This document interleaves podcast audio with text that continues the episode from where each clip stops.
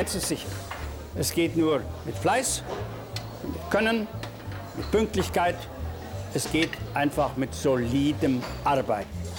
Und das ist in der neuen Technik nicht anders wie in der alten.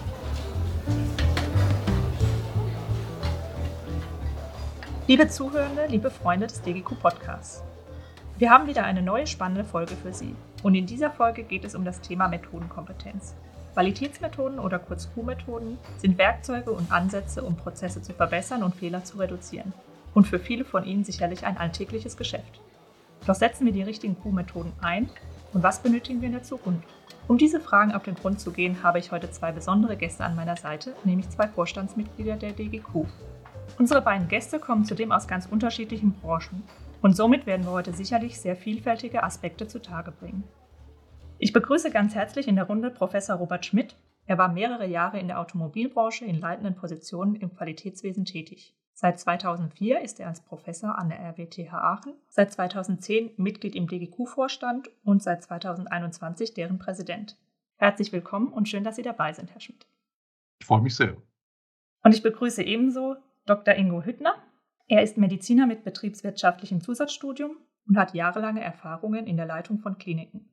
Seit 2017 ist er medizinischer Geschäftsführer der Alpfils-Kliniken und seit 2021 ist er Mitglied im Vorstand der DGQ. Ich freue mich, dass Sie heute dabei sind, Herr Hüttner. Ich mich auch. Ganz herzlichen Dank. Bevor wir inhaltlich einsteigen wollen, erzählen Sie uns doch mal, warum engagieren Sie sich ehrenamtlich im Vorstand der DGQ?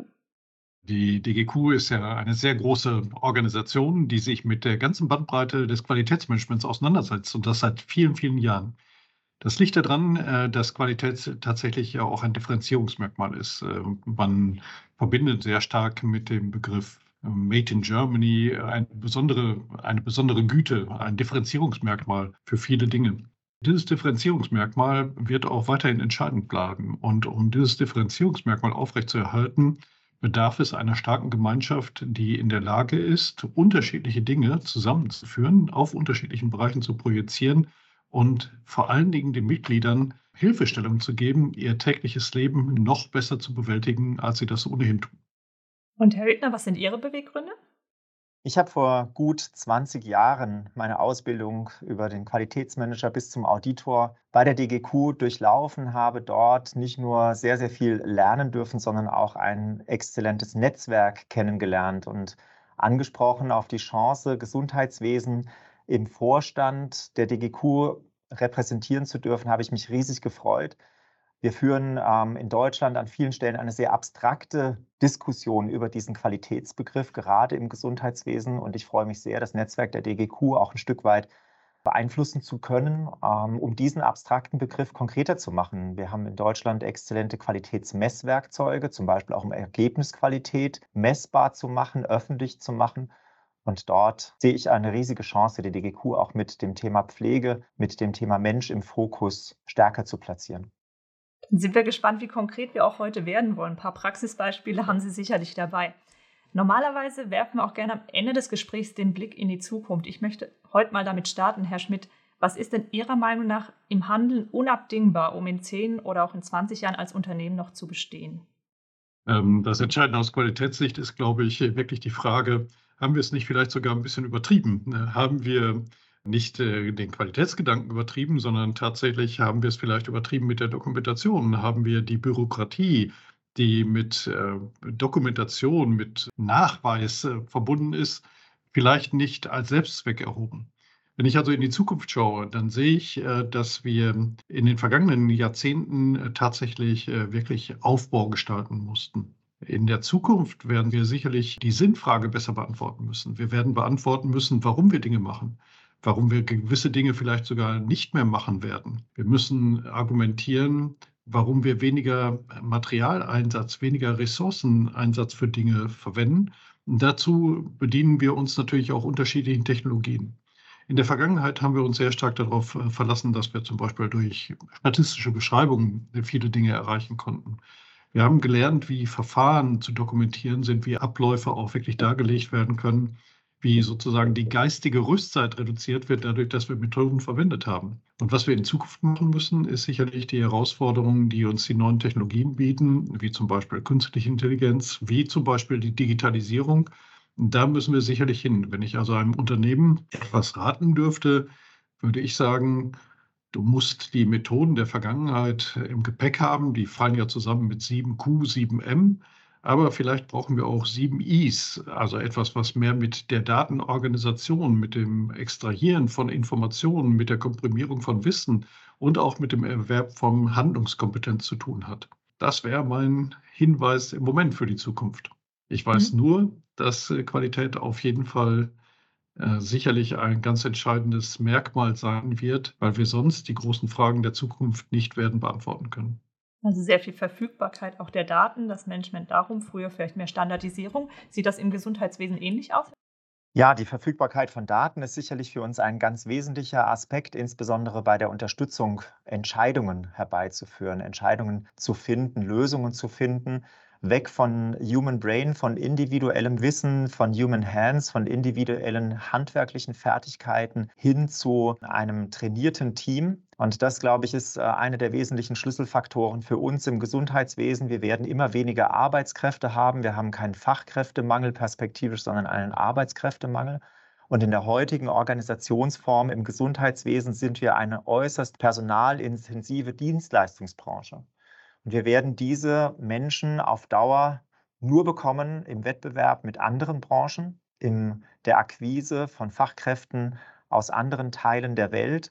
Und da ist es, glaube ich, für uns extrem wichtig, diesen deutschen Qualitätsanspruch, der uns auszeichnet im Gesundheitswesen, so zu verändern und so weiterzuentwickeln, dass auch andere Kulturen gut bei uns unterstützen können. Und dafür sind Q-Werkzeuge ein essentieller Bestandteil, nicht nur im Sinne einer kontinuierlichen Verbesserung, sondern eben auch im Entwickeln von gemeinschaftlichen Arbeitsmethoden.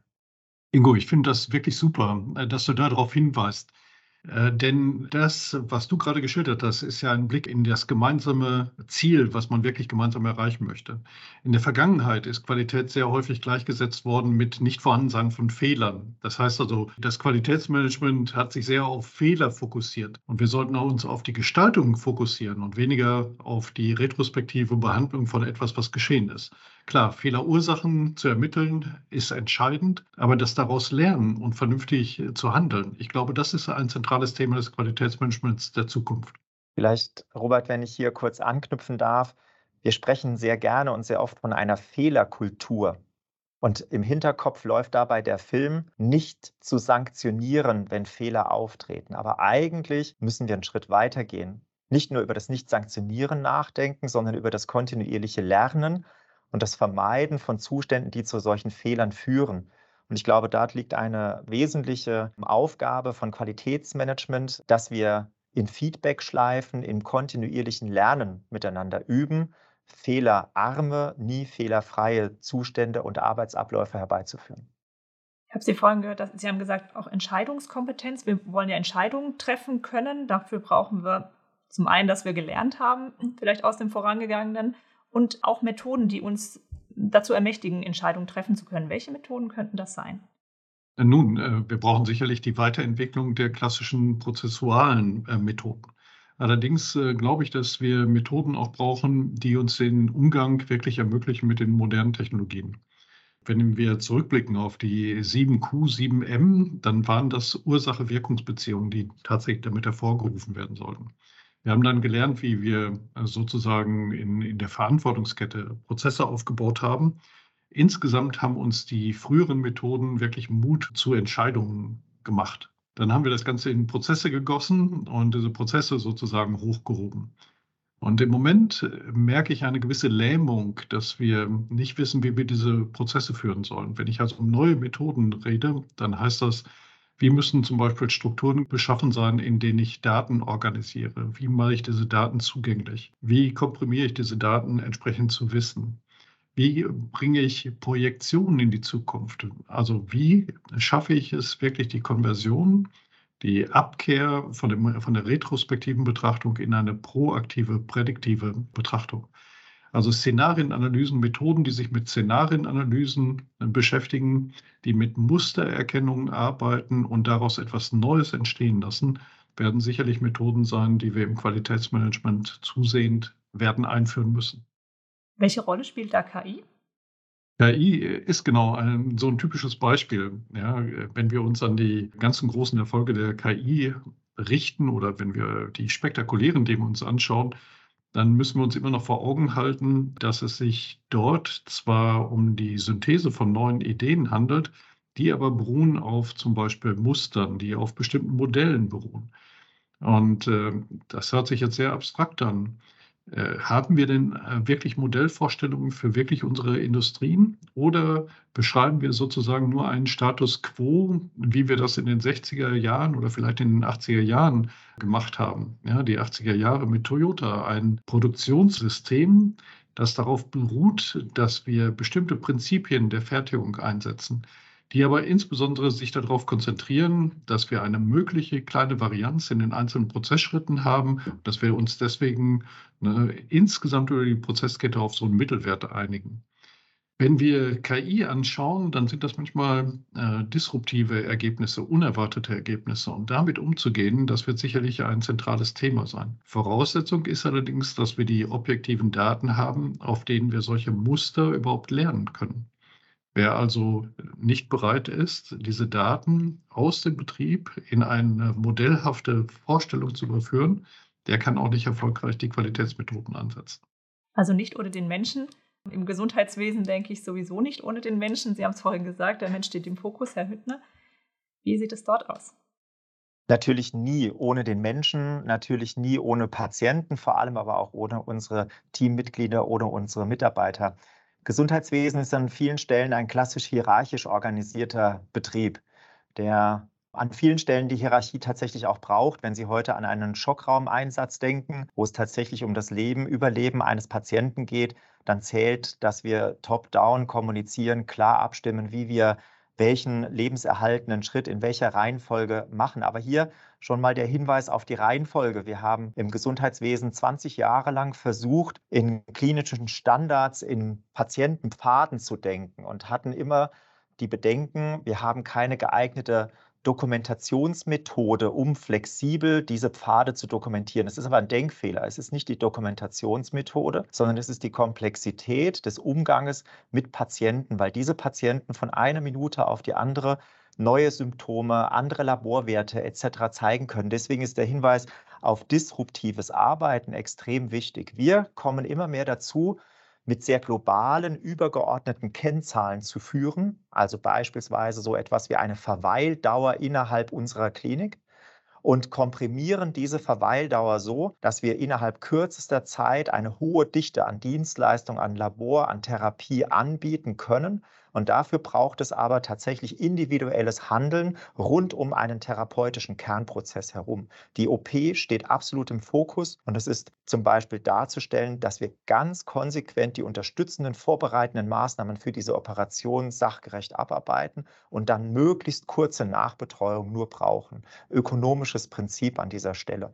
Wichtig ist für uns aber, das Thema Standardisierung so zu verändern, dass wir zum Beispiel mit semantischer Unterstützung, mit Teamleistung, mit KI an entscheidungsrelevanten Positionen die Entscheidungsfindung beschleunigen und nicht darauf warten, dass der Senior, derjenige, der die meiste klinische Erfahrung hat, jetzt hinzukommt und eine Entscheidung trifft oder unterstützt, sondern dass das Team in der Lage ist, beispielsweise durch Aufbereitung von externen Informationen eine Entscheidung selbst zu treffen. Ich mache ein praktisches Beispiel. Wir sind mittlerweile an unserer Klinik so weit, dass wir eine semantische Unterstützung anbieten können, wenn Fließtext an Stelle A zur Verfügung steht, dass an Stelle B, wo die Entscheidung zu treffen ist, der Hinweis kommt, du könntest jetzt folgende Entscheidung treffen. Also wirklich ganz konkret vor Ort eine Entscheidungsunterstützung angeboten wird. Und zwar nicht nach einem Pull-Prinzip, ich frage jetzt, sondern nach einem Push-Prinzip. Achtung, du hast eine neue entscheidungsrelevante Information. Schau sie dir an und entscheide für dich selbst, ob sie relevant ist für deinen Prozess. Und ich glaube, an diese Stelle müssen wir drankommen. Und das zweite Thema, wir müssen immer mehr darauf vertrauen, dass unsere Teammitglieder mit ihren neuen Werkzeugen selbst zurechtkommen. Wenn sie heute einen Tesla fahren und der Tesla bekommt über Nacht ein Update, dann kann ihr Auto morgens vielleicht mehr, als es abends konnte, wenn Sie es in die Parklücke gestellt haben. Ein ähnliches Modell haben wir heute bei unseren OP-Robotern. Unser Roboter ist über Nacht im Internet angeschlossen und zeigt Ihnen morgens an, ich habe ein Update, meine Optik ist verbessert. Und der Operateur hat keine Gelegenheit zu trainieren, wie schaut das jetzt aus, sondern er steigt ein und idealerweise bemerkt er gar nicht, dass ein Qualitätssprung möglich ist, sondern er, er, operiert weiter und bekommt eine Unterstützung angeboten, von der er vorher vielleicht noch gar nicht mal wusste. Und genau so werden wir in Zukunft auch unsere Teams trainieren, dass ich an einer Stelle eine Veränderung treffe, aber gar nicht groß erkläre, was dort passiert, sondern es quasi einfließen lasse. Und ich glaube, so werden wir in agilen Arbeitsmethoden auch wirklich deutlich flotter werden. Sie hatten jetzt verschiedene Rollen da schon auch genannt, EntscheidungsträgerInnen und auch Prozessbeteiligte. Welche Rolle kommt denn dem Q-Verantwortlichen oder der Q-Verantwortlichen hier zu? Ich glaube, äh, diese hierarchische Betrachtung, die hilft uns da wirklich nicht weiter. Wenn äh, tatsächlich das Streben nach Qualität nicht in jedem einzelnen Prozessschritt da ist, dann hilft es uns nicht, wenn wir die Verantwortung delegieren an eine Person, der wir jetzt sagen, du bist aber die Q-verantwortliche Person. Äh, tatsächlich äh, haben wir gerade aus der Schilderung auch miterlebt, es geht eigentlich darum, eine Routine zu entwickeln, um mit äh, außergewöhnlichen Fällen umgehen zu können. Und sehr häufig verwechseln wir Qualität damit, dass wir die perfekte Lösung haben. Nee, wir brauchen die passende Lösung zur richtigen Zeit. Das ist ein bisschen was anderes, als nur die 100% perfekte Lösung zu haben. Und wenn wir dahin kommen, dass dann auch wieder die Verantwortung mit übernommen wird, und zwar nicht im Sinne von, ich darf unterschreiben, sondern ich übernehme die Verantwortung für mein Handeln und habe auch die Sicherheit, dann reden wir eigentlich von Kompetenzentwicklung und weniger von einer hierarchischen Strukturierung des Qualitätsmanagements. Ah, da habe ich äh, leider auch noch eine andere Perspektive. Das Gesundheitswesen ist ein extrem reglementiertes Wesen. Wir haben strikt Strukturvorgaben einzuhalten. Ansonsten dürfen wir Leistungen gesetzlich reglementiert nicht erbringen. Und hier hat der Qualitätsbeauftragte eine ganz wesentliche Funktion. Er muss nämlich sicherstellen, dass die von extern geforderten Strukturkriterien vollumfänglich und jederzeit erfüllt sind. Das kann im Zweifelsfalle gar niemand anderes, weil zum Beispiel Qualifikationen, einzelne Qualifikationen von Mitarbeitern tatsächlich nur im Team bekannt sind und dort auch dann zu dokumentieren sind und vorzuhalten sind. Von daher hat bei uns der Qualitätsbeauftragte einerseits sehr wohl die Aufgabe, eine kontinuierliche Verbesserung in den Teams zu begleiten, zu initiieren ähm, und, und letztlich auch einzufordern von den Beteiligten. Auf der anderen Seite aber auch tatsächlich die unterstützende Funktion für das Unternehmen, Strukturqualität sicherzustellen. Wir unterstützen allerdings die Qualitätsbeauftragten gerade bei der ersteren ähm, Aufgabe der Qualitätsentwicklung ganz massiv. Wir haben eine Qualitätswerkstatt bei uns eingeführt, wo hierarchieübergreifend, fachabteilungsübergreifend an wesentlichen Schnittstellenthemen zum Beispiel gearbeitet wird und die Qualitätsbeauftragten dort unterstützt werden. Aber Gesundheitswesen mit seiner Besonderheit, extreme Strukturmerkmale vorhalten zu müssen, weil sie ansonsten tatsächlich Leistungen existenziell nicht erbringen dürfen, da hat der QB bei uns eine besondere Aufgabe, einen besonderen Auftrag. Aber Ingo, das ist gar nicht so der Widerspruch zu dem, was ich gerade gesagt habe, weil das ist die Unterstützung der Entwicklung des gesamten Teams. Mir ging es eben darum, dass nicht das ganze Team darauf wartet, dass jemand sagt, Achtung, jetzt darfst du oder jetzt musst du, sondern dass es wirklich darum geht, gemeinsam weiterzuentwickeln. Eigentlich äh, geht es darum, die mentale Rüstzeit ja in jedem Prozessschritt zu verringern, indem man Dinge vorbereitet, indem man äh, Dinge versucht, in einen bestimmten Rahmen zu bringen, indem man Sachen wiederholt, indem man Sachen einübt oder auch gemeinsam darüber spricht zur Weiterentwicklung. Also von daher wird es immer diese Rolle geben der Qualitätsentwicklung oder die Aufgabe der Qualitätsentwicklung. Ja. Und trotzdem muss das Team agil rasch reagieren können und dann möglichst gut. D'accord. Sie haben vorhin ja auch von den ähm, Daten gesprochen und was wir alles noch auch in Zukunft vielleicht, womit wir zu handeln haben. Es geht viel darum, auch da neue Kompetenzen zu entwickeln, auch Innovationen wahrscheinlich auszuprobieren, dort ein bisschen das Feld zu haben. Jetzt haben wir schon gehört, es ist manchmal auch reglementiert natürlich oder sehr stark standardisiert. Aber was glauben Sie, wo sind nochmal auch solche Innovationen förderbar oder was braucht es davon? Ich habe eben den Begriff des Muts eingeführt. Ja, Veränderung äh, bedeutet immer Mut. Wenn ich mich auf den Weg mache ins Unbekannte, dann erfordert das die Bereitschaft, das zu tun. Ja, ich kann darauf warten, dass jemand anders die ersten Schritte macht. Das hilft uns aber, glaube ich, im Moment wirklich nicht weiter. Äh, wir brauchen eine, äh, und das gilt, glaube ich, in allen Branchen, eine Zielorientierung. Es gibt unterschiedliche Dinge, die sich aber konkretisieren. Also die Frage zum Beispiel der Nachhaltigkeit. Ja, werden wir auch zukünftigen Generationen die Standards bieten können, in denen wir heute leben, oder kompromittieren wir mit unserer Lebensweise zukünftige Generationen? Der Mut, hier neue Wege zu beschreiten, äh, auch überhaupt diese Sinnfrage zu stellen, ist etwas mehr, und das ist eine, glaube ich, eine sehr gute Aufgabe für das Qualitätsmanagement, ist wirklich, weil es mehr erfordert, weil es einen Blick in, nach vorne, eine Bewegung, eine Veränderung initiiert und weniger das Konservieren eines Status quo, von dem man, mit dem man sich zufrieden gibt. Diese Agilität, diese Veränderung des Qualitätsmanagements ist etwas, was wir meines Erachtens auch als DGQ noch viel deutlicher nach vorne stellen müssten, dass wir da unterwegs sind. Wir haben ganz viele Beteiligte, die sich auf solche Wege gemacht haben, die auf der Suche sind, die Antworten haben möchten. Und ich bin ganz zuversichtlich, dass wir insgesamt in dieser Diskussion schon einen wesentlichen Beitrag dafür leisten können. Sie sind schon viele Jahre in Lehre und Forschung unterwegs. Spielt das in der Lehre verstärkt auch eine Rolle, gerade dieses Umgehen mit Veränderungen? Ja, tatsächlich. Äh, wir erleben eine, andere Situation der Studierenden. Wir erleben das dadurch, dass sie in unterschiedliche Bereiche gehen. Ja, klassische Bereiche, vielleicht sogar der Maschinenbau, äh, sind nicht mehr so hoch angesehen. Also etwas, was äh, die sozialen Veränderungen in unserer Gesellschaft wirklich reflektieren. Ja, dabei bieten gerade viele dieser Studiengänge die Chance, sich wirklich zu verwirklichen und zwar nicht in dem Sinne nur für sich selbst, sondern tatsächlich eine sinnvolle Tätigkeit für viele äh, tatsächlich darzustellen. Klar, wenn wir in die pflegenden, in die heilenden Berufe gehen, dann ist dieser Effekt offensichtlich, weil man sofort an einer Person unterwegs ist. Aber das kann Ingo besser beschreiben. Indirekt ist es im Maschinenbau genauso. Wenn ich die Energieeffizienz von entsprechenden Prozessen erhöhe, wenn ich vielleicht ganz neue Verfahren entwickle, wenn ich vielleicht einen Mechanismus entwickle, bei denen äh, viel besser die Ressourcen genutzt werden können oder recycelt werden können. Wenn wir in Kreislaufwirtschaft reinkommen, dann ist das anstrengend. Das ist auch langfristig. Das kann man nicht von jetzt auf gleich machen. Aber trotzdem müssen wir diese Frage ernst nehmen und diese Frage anfangen zu beantworten. Das versuchen wir natürlich auch in der Lehre dadurch zu machen, dass wir diese Aspekte mit da reinbringen. Übrigens funktioniert das beim Qualitätsmanagement ganz gut. Ja, Qualitätsmanagement ist immer das Erfüllen von Anforderungen. Und natürlich hat das damit zu tun, dass interessierte Parteien dabei sind. Und zu diesen interessierten Parteien gehören natürlich alle gesellschaftlichen Gruppen oder auch der Gesetzgeber. Wenn also neue Anforderungen aus Sicht zum Beispiel der Nachhaltigkeit gestellt werden, ist das etwas, was perfekt in das Konstrukt, in das Konzept von Qualitätsmanagement reinpasst.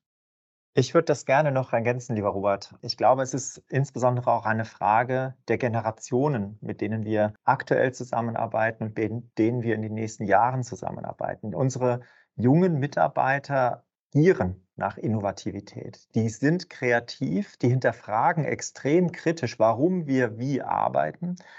Und da liegt eine riesige Chance drin. Das kann man jetzt unterdrücken und kann sagen, das machen wir schon immer so oder der Chefarzt weiß schon, warum wir das so machen dann wird dieser Chefarzt, dann wird diese Abteilung keinen Zulauf in den nächsten Jahren generieren, sondern ganz im Gegenteil. Wir trainieren aktuell unsere Führungskräfte dahingehend, dass sie mit ihren Teams agil Arbeitsabläufe tatsächlich evaluieren konsequente Feedback-Schleifen einbauen, konsequent auf Augenhöhe einfordern, okay, wie war die Woche? Wir haben traditionelle Werkzeuge in der Mitarbeiterführung. Seit Jahren fordern wir ein Feedback-Gespräche, Jahresgespräche, Statusgespräche. Aber ehrlich, eigentlich muss man sagen, sind diese Bemühungen antiquiert. Es muss auf kleinem Dienstwege laufen, es muss in den Teams routiniert funktionieren. Es darf immer wieder ritualisierte und etablierte Feedback-Schleifen geben, ja.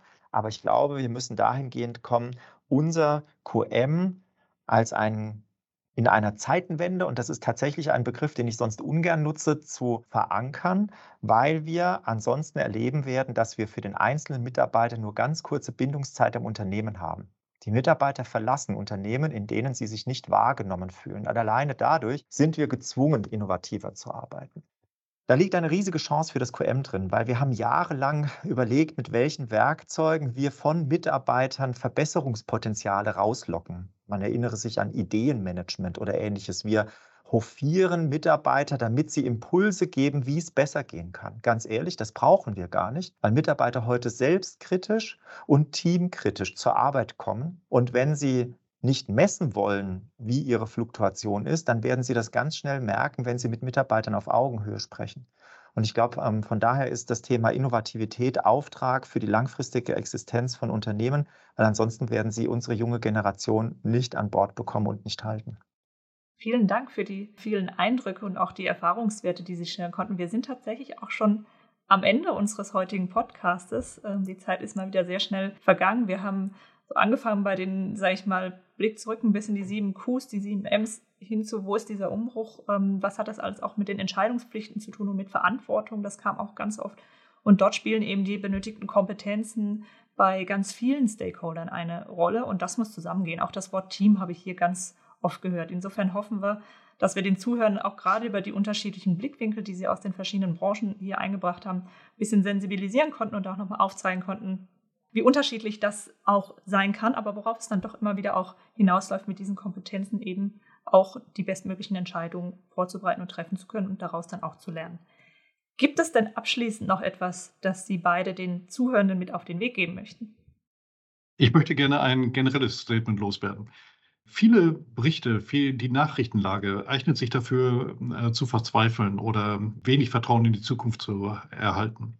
Ich hoffe, dass wir einen Beitrag liefern konnten, dass es weitergeht. Es gibt quasi nicht die letzte Generation, sondern die jetzige Generation hat immer die Aufgabe, die Zukunft der zukünftigen Generation mitzugestalten. Und äh, ich möchte Ihnen versichern, dass viele Menschen daran arbeiten, Zuversicht zu verbreiten, Mut zu schaffen und dass wir auch die Möglichkeiten haben, diese Zukunft zu gewinnen. Herr Hüttner, haben Sie noch etwas, das Sie den Zuhörenden mitgeben möchten?